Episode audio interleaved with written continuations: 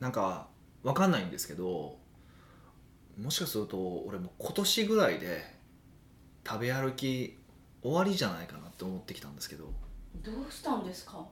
何があったんですか？いやいやなんか結構まあ最近こうおかげさまでいろんなお店に行かせていただいてで、まあ、特にそのなんかねちょっとつながりとかもできてなんか予約取れないみたいな店にもですねこうなんだかんだ行かせていただいてるじゃないですか。ででも食べてもうんそんな美味しくないんですよね。期待してるよりかはってことですか？そうそうそう。だ、まあ、美味しいんですよ。もちろんおい美味しいんですけどそんな騒ぐほどかみたいな、うん。その予約困難っていうほどそうなんかこなんか、ね、その感じに見合った感じの味なのかっていうとなんかそんなでもなくてみんなが予約困難って言ってるからみんな混んでるみたいな。あのラーメン屋行列のできるラーメン屋なんで行列できてんのって言ったらあの行列があるからみたいなあの仕組みやなみたいな感じがすることがすごく多いんですよ。うんでこう料理名とか教えられたりとか、まあ、こうこうこういう料理ですって言われた時に大体ねもう頭の中で味の想像がつくんですよ。うんもう職業変えたらって感じですけどね 想像つきます？味大体つくんですよ。で、ああ多分こういう味だろうなと思って食べたらそうやなっていう確認作業みたいな感じに最近なってきてて 料理名と。そうそうもうこうなるともうなんか楽しくないなと思い始めてきたんですよ。なんかなんかあんま驚かないっていうのがあって。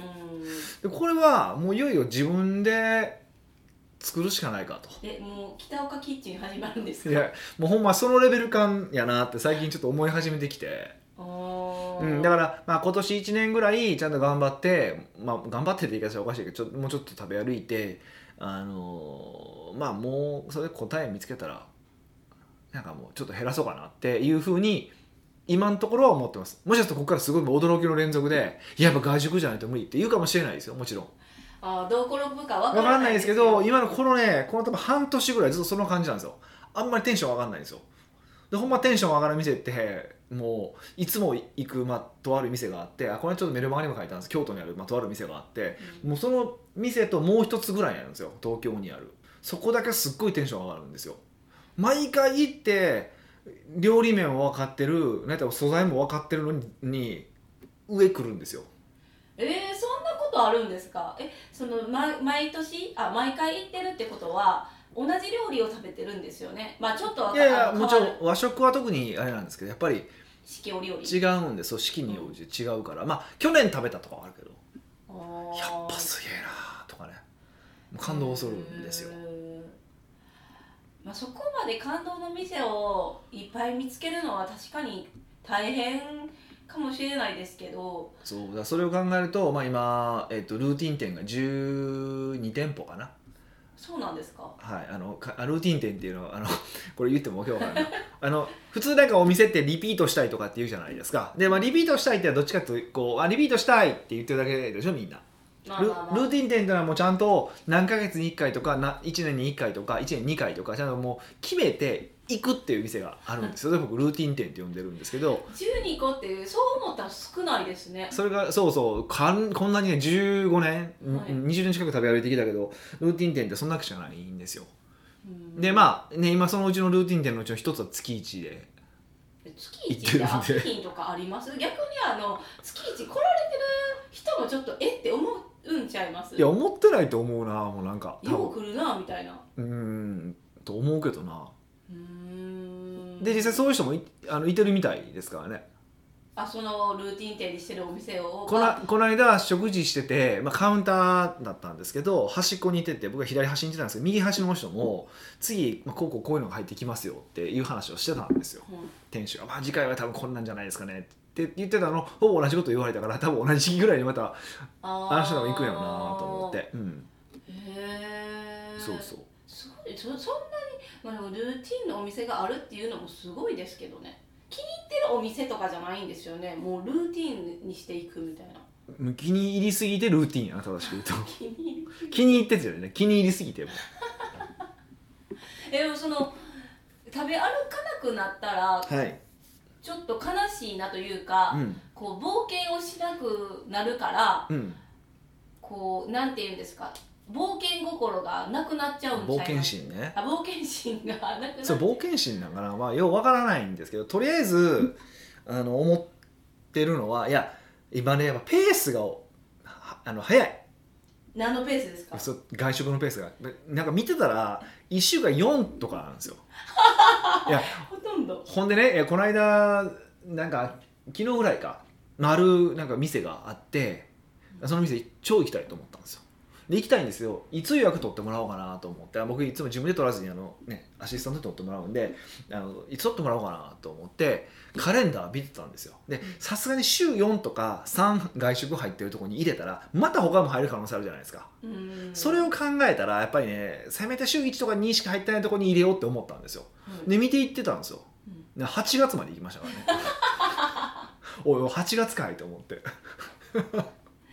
まあ行き過ぎやと思うんですけどでも毎日外食の人もいらっしゃいますよね中にいますいますいます。だからどうしてんねやろなと思って。で最近それじゃなくて太ってきてて。うんそうですよね、はいあのーこの間ですね最近そのノンベルトのパンツって結構多いんですよ。ベルトのないパンツ。ね前も言ってましたよねこうズームとかになってそうそう。でそのでノンベルトでもいやゴムだったらいいんですよはい。俺久々にその一昨年コロナ前ぐらいに買ったすごいジャストサイズで買ったパンツがあってもうそれがボタンがパッツパツだったんですよ。あそれでも入るんですね。入れなくないですよ。全然ボタンは止まるんですよ。止まってるけど俺このまま会話したら多分死ぬわと思うぐらい苦しかったんですよ。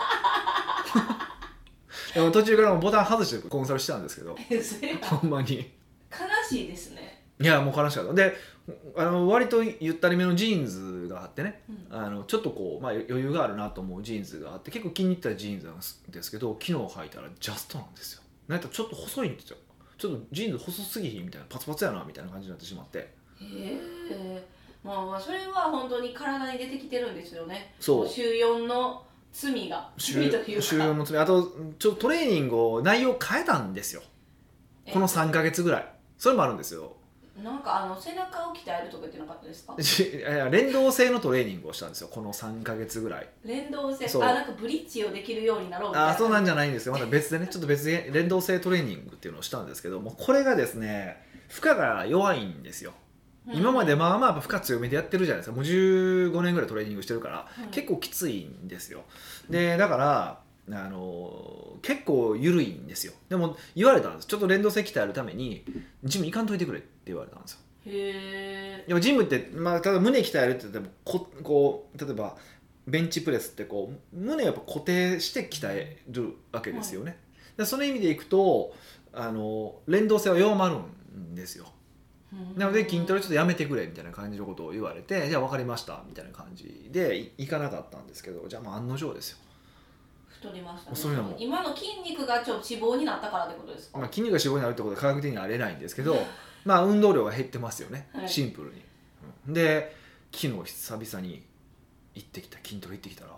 あ解禁したんですか？筋トレ。解禁したんですよ。もう無理やなと思って。じゃあ3ヶ月経過してそうそうしたからもうええかなと思って。だからほんまはなんかダメですよ的なこと言われたんですけどこれからもこういうふうなトレーニングしますってそそのこういうトレーニングっていうかもうゆるゆるだったんでこれ無理やなと思って。で俺考えたらそんなに体調不調ないわと思って。それみんな言ったらもう腰痛とか肩こりがバンバン治るんですよ、うん、で俺別に腰痛とか肩こりそんなないのに行ったんですよ。もともとないのになんで行ったんですか？いや連動性でめっちゃ興味あるじゃないですか。っていうだけで行ったんですよ。そういうのもあってあこれはやっぱええわと思って。でもうそうやったらと思ってもう行き始めましたまた。ほんならもう今日めっちゃ筋肉痛ですよ今。へえスタイリングしようと思ってこうやって髪の毛触ってたらもう手が重たい重たい 鉄あれ5キロついてるのが手についてるのかと思ったぐらい重かったですよほんま。えそんなたった3か月で体はそんなんなるんですか？なりましたね。全然体型とか変わってなかったし上がる重さも変わあんま変わってなかったんですよ実は。びっくりされたんですよ。で前はそれはやっぱ15年間ずっとやり続けてきてたからなかなか落ちひんっていうのはやっぱすごいですねって言われたんですけどでもやっぱりあのこう上がる量は同じなんだけど体力がしんどさが違うって感じでしたね。はあ、え3か月侮れないですね。あ侮れないです。やっぱ本当だから人生は3ヶ月で変わるなって思いましたよ本当。それってやっぱ15年間の下積みがあったから3か月こんなちょっと太ったねで終わってたけど、うん。それじゃなかったらもっとすごかった。いや可能性あると思いますよ。本当。うんなんか戻るのは早いけどなんかこうダイエットしようって奮発して3ヶ月経ってもあんまりわからないじゃないですか。始める子たらあんま分からへんのにやめたら3ヶ月なんですごいなんか変わるってショック。まあでも僕の場合はどっちにしてもそんなに変わんないんでだから64キロぐらいがだったんですけどそれが67キロになっただけなので、まあ、そんな見た目に特に顔に僕ガンガン出るわけじゃなくて、まあ、ほっぺた、ほっぺた微妙に出るんですけど下半身なんで結構みんな分かんないんですよ腹から下半身かにかけたんであんまり気づかれないっていうのもあるんですけどうん。でもやっぱりちょっとねやっぱあかんわと思って。え筋トレ再開したってことは、はい。そのなんか連動性のトレーニングはやめるんですか？あもうやめる方向ですかね。やっぱもう3ヶ月やって自分には連動性が合わなかったってことですか？いや結論から言うと、はい。い、やまあいろいろその他の体の専門家の人とか喋ってたんですけど僕他にも何個かトレーニングしてるじゃないですか。はい。ちゃんと俺連動性のトレーニングしてたんですよ。えー、どういうことですか？えどういうこと？だって連動性のトレーニング行き始めて筋トレはしないでくださいね。ってそれが連動性の妨げになるからって話でしたよね、うん、でもややけど僕昔からトレーニングししてたわけですよ。でその時にずっと僕はあんまりもともと筋トレばっかりしたタイプじゃないんでいろんなトレーニングいろいろ試し試ししてるんですよ。まあ筋トレ一応ずっとはしてますよ。週1とか2週間に1回ぐらいはずっとし続けてたんですけどそれだけでやってなくて他のトレーニングとかも入れたりとかしてたんですよ。ずっとなんか入ってるんですよ必ず。うん。で結局そのなんかが基本的にそういう連動性とかインナーマッスルとかにこう効くトレーニングをしてるから結局あんま落とその連動性を落とさないまんま比較的ああ一緒になんかパワーアップしてそうそうそういそう来てるからそう。だからその筋トレしすぎて連動性が落ちたとかっていうことが起こりうるんですけど僕ずっと一緒にやってきてるからそんなにこう差がないんですってレベル感に。なさうそうで。えじゃあ俺この3ヶ月無駄やったんって話になって。いやちょっと思っちゃいましたよ。何やったんかまあまあこのやり方じゃなくてよかったっていうのが分かったっていうのでいいかなと。あこういうやり方でいいんやってことが分かったっていう意味は大きい意味は大きいかなと思うんですけど、うん。まあ、そうだっていうことが分かりましてですね。その1週間に1回はあの筋トレはずっとまあ15年間してくるじゃないですか、はいはいはその中でなんかスパン的にトレーニング変えてるじゃないですか、うん。それはなんか意図があるんですか？いうーん。いやまあなんかタイミングとかいろいろですとかなんかイラッとするなとかそういうのですなんか。えいきなりかトトレーナーにだとしたとかそんなんかですか？いやいやなんか粗相があったりとか。何そうそうってあとまああの生活の拠点がちょっと東京が多くなったとか。ああはいはいはい。そうあとこのトレーニングちょっと最近なんかこう惰性でやってるなとか。いう時に切り替えていってる感じですかね。よくそれでなんかスパンと切れますね。なんかいややって惰性やけどいや今始めたし今までやってきたからとかってそういう悩みはないんですか？あでも23か月ぐらいは一応考えますよ。あそうなんです考えるというかどうしようかなと思って。でも途切れ切れ目は作りたくないから。あトレーニングのそう切れ目はないからこうちゃんと、あのー次決まらないとやめないです。めっちゃ面白い。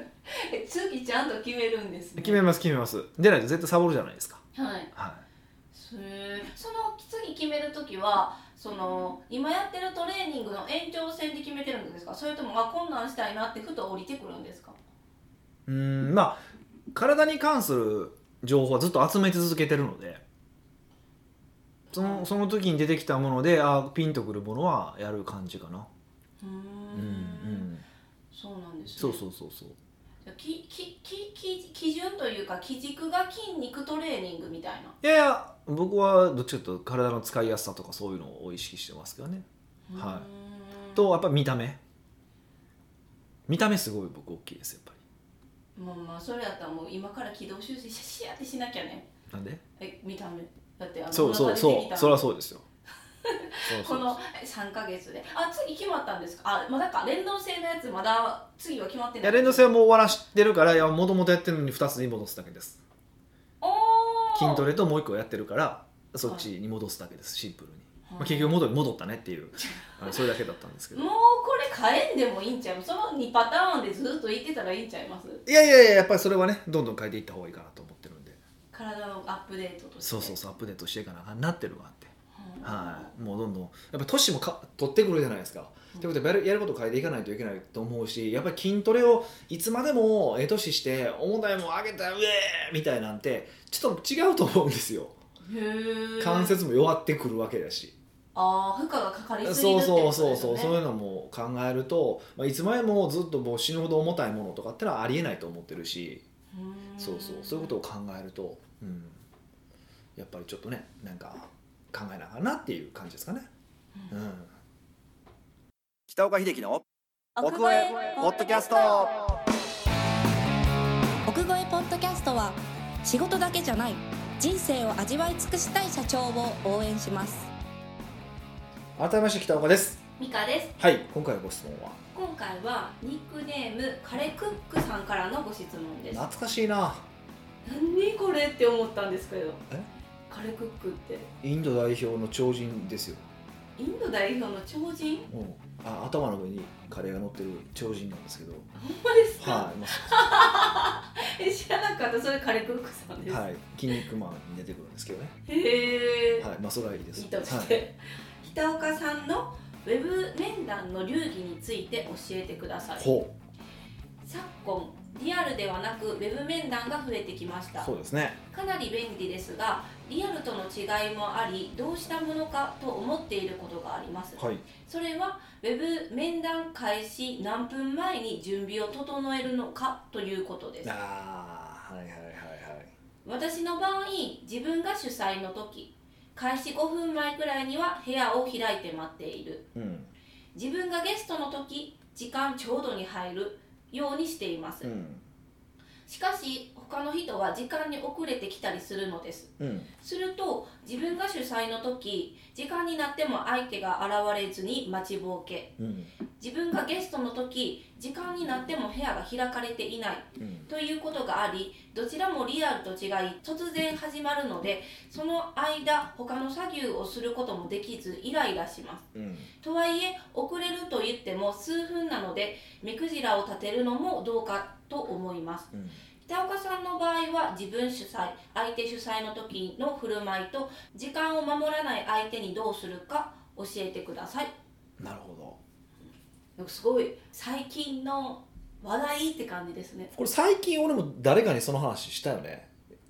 これはこの間のあの PUJ の始まりの時にこんな話じゃなかったですか？そうですね。で俺これ社内ルール作らなあかんなっていう話をちょうどしてたんですよ 僕もこれ。そうそうです。そう。だからあのちょうどこれ取り上げようと思って。うんいやいやほんまそうですよねこれね。そうあのセミナーとか、まあ、僕らもなんかうあのウェブフィードバックって言って毎月やらせていただいてるんですけどはい大体なんか12分とか遅れてくるんですよ、うんうんうんうん。ででもたたかだか12分やって言うけどでも他の人えさん早くから参加してる人もいてるわけじゃないですか、はい。ちゃん時間からか。はい。正しい時間に来てる人にはちゃんとコンテンツ届けたいと思ってる。もう納品時間でその15時からだったら15時からって決まってるわけだから1分でも過ぎたら僕4時1分まで1時間だとしたら4時1分まで納品しないとダメなことになるじゃないですか1時間枠で提供しようと思ってるからですか？た例えばね。そうそう。って考えればジャストに来ないとダメですよね。あじゃ最低ジャストですよねって思って。でもさジャストってのはありえなくてはい。だから1分前にはちゃんと入ってあのじゃあ15時なら15時に開始できるっていうのが、まあ、ポイントなんじゃないですか？うん。だから別にそれが5分前だろうがなんだろうが全然いいと思うんですけどもうそこはもうなんか社内ルールで決めるしかないですよね。おー。なあれですかね会場だと例えば3時開始だったらはい。2時45分から会場オープンしてるよみたいなそういうイメージですか？そうですね。そうですね。確かにそのうん。会場っていう概念いいかもしれませんね。何時に会場しますっていうふうに言っとけば確かにそこから集まろうっていう感じになりますよもしかしたら向こうお客さん側もあこっちのこと気遣ってくれてちょうど来てくれてるかもしれないから何時から会場しますみたいな言い方とかはいいかもしれませんね、うん。まあ15分前である必要ないと思うんですよ。5分とかで全然いいと思うんですけど。そうですね。ウェブだウェブの場合だったら5分とかにしたらいいと思うんですけど、うん、それがいいんじゃないですかね。確かに。うん。うん。えっ、と自分が主催の時と自分がゲストの場合ってあるじゃないですか、はで自分が主催の時にあたただでもちょっと思ったんがセミナーとかまああのこの時間にこういう会するよみたいないうん。こうね会があるじゃないですか、うん。でも絶対にその時間に入らなきゃいけないっていうルールもないじゃないですか。もともと。どういうこと？絶対この時間。例えば3時から4時までにあのおしゃべり会ほ本の読書会するよって例えば決めてたとするじゃないですか、でその私が受け取った側からしたら別に3時から4時の間するからその間いつ入ろうと自分の勝手じゃないって思うんですよ。そういう発想になるんですね。はい。でそのセミナーでも同じじゃないですか。セミナーは例えば2時から6時で開始してても自分都合であの、まあ、遅れる方だっているじゃないですか。いろんな理由で、まあまあいますね。だからそのそこは自分あのていうかこう入る人の気軽さじゃないのかなって思うのはどうですか？と思ったんですけど。いや一方通行だったらまあ100歩譲って。一方通行の内容だったらそれでいいと思うんですよ。うんでも Zoom ってほとんどの場合対話でしょ。うんうんうん。対話の場合って誰かがいなかったら成り立たないことも結構あるわけじゃないですか。対話する人おらんかったら誰に喋んねんみたいなそうそうそうそうそう。だからでやっぱり一人であ二人で対話するのと三人で対話するのって全然意味合いが違うから、うーん。うん、あのそれを考えると、うん、それをその論理はまあその一方的に聞くものであればいいと思いますけどそうじゃないものに関してとその論理は成り立たないですよね。へえ、うん、と思いますけどね。そうなんですうね、ん、まあでも例え例えばというかこういう私がの考えみたいな人も多いと思うんですよ、はい。受ける側からしたら、はいはいはいはい。だからそのそういう場合はどうあのこうこのなんていうか3時から4時枠やったら3時にしっかり入ってくださいって言われたらちょっとなんかきついなとか逆にえちょっと遅れるのにどうしたらいいかなって思うんですけどそういうのも全部ルールを作ってたらいいってことですか？だから事前にルールそのパターン決めてルール決めればいいんじゃないかなと思うんですよ。で今ってパスほらなんかあの主催者が OK しないと入れないっていうモードもあるわけでしょ？あなんか待機室みたいな感じですそうそうそう。だからもう何分以降だったらもう承認しませんとかにしてしまうとか、ほうん。ーなるほど、まあでも実際他の人の集中力妨げになるよね。画面が急に急にかなんか増えたりとかすると、そうなんですね。うん、なんかなったりとかするからそういうルールとかにすれば来るんじゃないですか、結局いつでも入れるからなんかいいつでも家になるわけでしょ？そうです。あの開催時間中にいつでも入れると思ってるから思ってるから、はい。だから思わせへんかったらいいだけの話じゃないですか。あーじゃあ主催する側がもう意図的に組むってことですよねいやもうそれれだからやっぱコントロールしないといけないですよね。結局は。うんうんうんうん、今の話って、まあ、自分が主催する側なんですけど1対他の話がメインをメインでしてたんですけど、はい。例えば1対1の時もあるじゃないですか。はい。その時にあのカレークックさんもおっしゃってたんですけどあの時間になっても相手が現れずに待ちぼうけになるシチュエーションがあるじゃないですか。ありますね。そういう場合はまたルールを決めとしたらいいってことですか？閉じたらも もうオンタイムに来おへんから終了みたいな。ううん。でいいんじゃない？あかんの？ちょなんかすっごい細かいこうこういうウェブ系になるから細かくなるんですけどでもはい。3時開始ってもう2時59分59秒の次が3時じゃないですか、うん。でも3時って表記されるのは1分間猶予があるじゃないですか、うんえこの3時ジャストに入ってなかったらピッて切られるのかなとか思ったり。うん。どうですじゃあこれからじゃあ2時59分59秒じゃあ3時3時ジャスト00秒に開始しますとか書いてばいいんかな。そういうことなのかな。いやそのまあこう1分ぐらいちょっと猶予があったらいいのになとか思った。りいやーで対話やったら僕ちょっとイイラッとしますよ正直。確かにその1分がね時給高い人からしたらね何の1分やねんっていううん。まあ話ですといってでじゃあ僕が遅れたことないからって遅れてるみたいでもするんですけど。ちょっと。そうそうそう。だからめちゃくちゃ今弦が下がったいや相手だからそれ自分のこと棚に上げて喋るけどそうだからやっぱまあなんかそうやっぱりなんか全体的にそうやってウェブだから僕も含めてねはい。ふわっとやっぱ甘くなってる感じはするんです。あーあの入ってくる時間に関して。そうそう。だからちゃんともう決めちゃおう。すだけですああもう本当にルール化したらいいよってことです、そうね、そうそうそうそうもうルール化した方が早いなっていうのがあるからまあ少なくとも僕は社内とかはちょっとルール化しようというふうに思ってます今。そうですよね。こういうふうにします。議題が上がったそうそうこういうふうにしますって話なんで次のあのや役員会で幹部会ではい。その話しようと思ってます。めっちゃ幹部で決めるんですか？いやもう社内ルールやから。あ なるほど。そう奥越えだけじゃなくて全関係グループはこうこうするっていう感じにしてあのだからそうなんか途中で抜けるとかもあんねんけどいや途中で抜けるって何やねんって話だし何時から何時って言ってるのに何何やねん途中で抜けるってって思ったりとかするんですよ。ああ主催してたらですか？うんなんか不思議だったんですよいついつで抜ける？いやだからそれは事前に言っといてくれて決める時にいやここまでで抜けちゃいますけどいいですか？って聞かれてたらいいけどあ事前にね。そうそう。に3時から多分5時までってなった。ら2時間じゃないですか。2時間取ってると思うからその2時間でアポ取ってるのにちょっと途中から 4, 4時からちょっとこれこれがあって抜けますとかって言うんですけどいやいやそれはおかしいやろって話だし。えそれはちょっと細かいんですけど1対ターの時ですか？1対1の時一対他えー、またそのあの入る側の人の立場なんですけどこう別に2時間時間確保しなくても自分は1時間し1時間でもいいやって思う時もあるしあ最初からそれで抜けるっていう場合をつけて告げなくて抜ける場合もありますけど例えば2時間参加してみてあ自分この回いらんとか思う時だってあるじゃないいやですか。それ勝手に抜ける分はいいですよ。でも、はいそれはもう社内会議でこのメンバーが出席する。でこれをやるって決まってるのに抜けるっていうのはちょっと俺分からへんなと思ってたんですよ。でもまあその時は何何も言わなかった。そそ事前に決めてなかったからまあいいやと思ってたけどでも俺の感覚やとそこれ抜けへんなと思ったんですよ。おー。まあ事前に決まってるメンバーで会話するって決まってたらそれはちょっと相手方が不親切という。かまあ少なくともまあそのぐらいの感じの覚悟で来てるんやろうなと思ってて。まあそうそうあのし仕事なめてんねやろなってこれ多分関係者聞いたら多分あの震え上がってると震え上がってると思いますけど。いやっていうぐらいの感覚で一応取ってます僕は。あそうなんですね、うんまあ、一応でもその重みがないって考えて抜けてるんやろなってのは分かってるから別に怒る気もないし別に詰めもしないしうん。注意はしないですよ。こあの今までの分に関しては。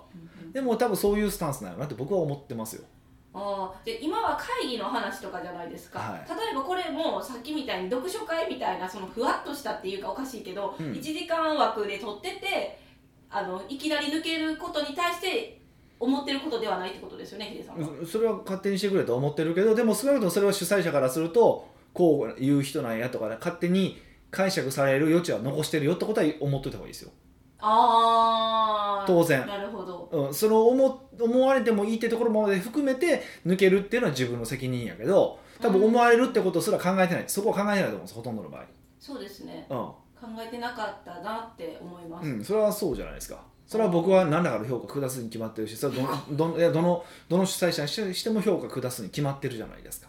あー。だから最初にあもともと30分しか出れないけどいいですかとか30分しか出れないっていう申請があったらまだしも分かるけどそう。まあまあしかもそれはあの一番その会議の一番初めに言われてもそれはもう違うからね。ああなんかすいませんみたいなこそう今日ちょっと発今日ちょっと1時間で抜けますっていうのも違うと思ってるし俺は、言ううん。ん、何言ってんねやろなって思いますしそれはなんかウェブに乗ってなんか複雑ですね。いろんなことを考えて。複雑じゃないよ別に。だってひふふふ普段のその人と人との付き合いと全く同じやと思うけどねうーんうんなんか手軽になったがためになんかこうふわっとしてしまってるだけでままともにちゃんと考えればまあ何もなんかリアルじゃなかったら結構そのなんていうの重さが全然違う認識になってしまってたんですけどうん。ヒデさんは勝手に軽く考えてるだけでしょだから。あそうですそうです、うん。私はね。ヒデさんは別にリアルでもウェブ面談とかでも同じ趣みたいな感じいです。や人のいや時間を守るってもう社会人として普通のことじゃないですか。そうですね。うんなんかウェブだったら時間守らなくてどういう理屈なんか俺に教えそれ教えてくれ。逆に。なんないということで かやったらこう事前準備があるじゃないですか。あもう今キラーンって目がしました。ウェブでも事前準備あるやないかいって。あるね。そうなんですね。そう言われたらちょっとなんか気軽にできるっていうことに全部あの責任転換をしています、うんまあそうそう。でもそうなんですよ。だからライトになるとライライトになればなるほどこういうことで適当になっていくんですよ。はい。だからもうそシンプルにそういうことですよ。でそこでもちゃんと基準を持って保てる人とふわっと流れてしまう人とどういうどっちの人間でありたいかだけの話ですよね、きちっとしたいんですけどいつもなんか流されちゃうんですよね。こうやってでも質問いただいたからちゃんとしなってまた改めて考えないといけなていしでううちはうちで、まあ、これ聞いて聞かれてる方も聞かれてる方でちゃんと社内でルール作りましょう。それ5分前なのか3分前なのかなんか分かんないですけど、うんうん。それぞれ確実にルールは決めた方がいいですよねその自社が主催の場合っていうのはコントロールできるじゃないですか。ルールとかも作れるはい。けど、はい。その自分がゲストの場合ってコントロールできないじゃないですか、まあできる時とできない時がありますね。で例えばヒデさんが自分がゲストの時にうん。3時から始まりますよっていう回やったら、うどうやって入ってたんですか？3時ジャストみたいな。いや前に入りますよいつも。5分前とかに入りますよ大体。事前に入ってたっていうことでうん。じゃあカレクックさんが聞いてたんですけども、うん。自分がゲストの時に時間になっても部屋が開かないっていう時があるじゃないですか。うん。そういう場合はどうしますか？なんかクレクックさんは突然始まるのでその間の間他の作業もすることもできずイライラしてるらしいです。うーん。まあ俺まあそれないからな。あ自分がゲストで入った時に開かれへんみたいな、まだないですね。例えば開かれへんかったらヒデさんどうしますか？家庭の話やけど。まあしゃあないから言うかな。いる。え連絡は、うん、一応いてるとは思います。よ仕方がないので。うーんでいそういう時って主催者に言うんですか？終わったら。それとももう言わずに何も言わずにもう次から？今後は付き合えへんなってことで。一番悲しいというか怖いパターンですよね。何も言わずに去られていく、はうんうんうん、じゃあもう自分主催相手主催の振る舞いって自分主催やったらルール化すればいいしもう相手主催の時はただ単にもう時間厳守すればいいって感じですよね。いそうですね、まあ、要は自分で決めろってことです。それ以外以上でもそれ以外でもないです。うん。まあ、スタンスを決めていただいてウェブ面談に挑むしかないですね。はい。はい。奥越ポッドキャストではいろんなご質問をお待ちしております質問を採用された方には素敵なプレゼントを差し上げておりますので質問フォームよりお問い合わせください。はいというわけでまた来週お会いしましょう。